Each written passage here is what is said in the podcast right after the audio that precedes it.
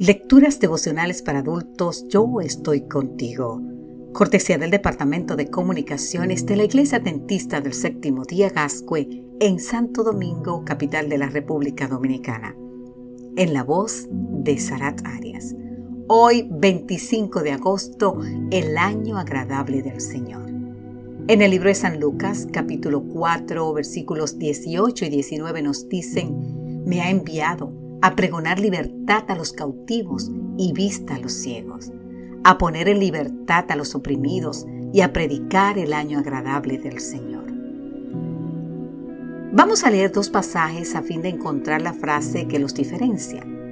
El primero se encuentra en el libro de Isaías, capítulo 61, los versículos 1 y 2.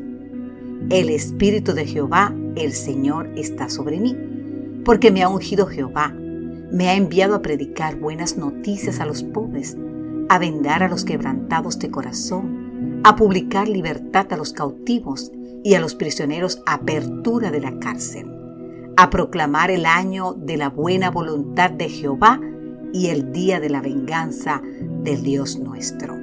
Es un énfasis agregado. El segundo se encuentra en el libro de San Lucas capítulo 4, los versículos 18 y 19 y nos dice, el Espíritu del Señor está sobre mí, por cuanto me ha ungido para dar buenas nuevas a los pobres, me ha enviado a sanar a los quebrantados de corazón, a pregonar libertad a los cautivos y vista a los ciegos, a poner en libertad a los oprimidos y a predicar el año agradable del Señor. Énfasis agregado.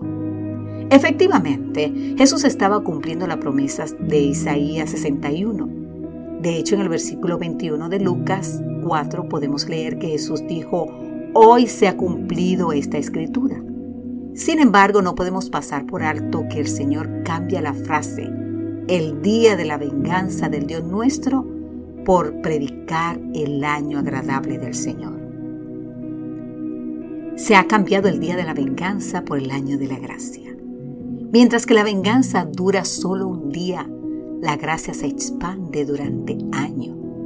Un año que se traduce en una era inacabable que comienza con hoy, ahora mismo. Querido amigo, querida amiga, ¿qué preferimos? ¿Venganza o gracia?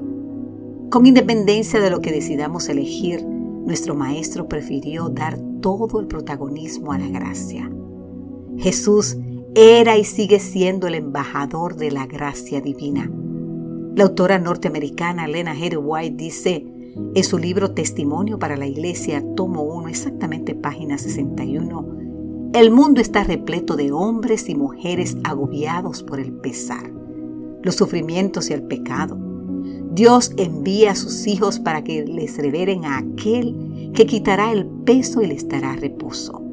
Es la misión de los siervos del Señor ayudar, bendecir y sanar. Ayudar, bendecir y sanar.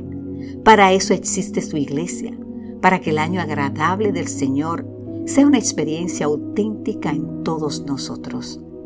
Como siervos del Señor que somos, que esta misión sea una realidad en nuestras vidas, hoy y siempre. Amén.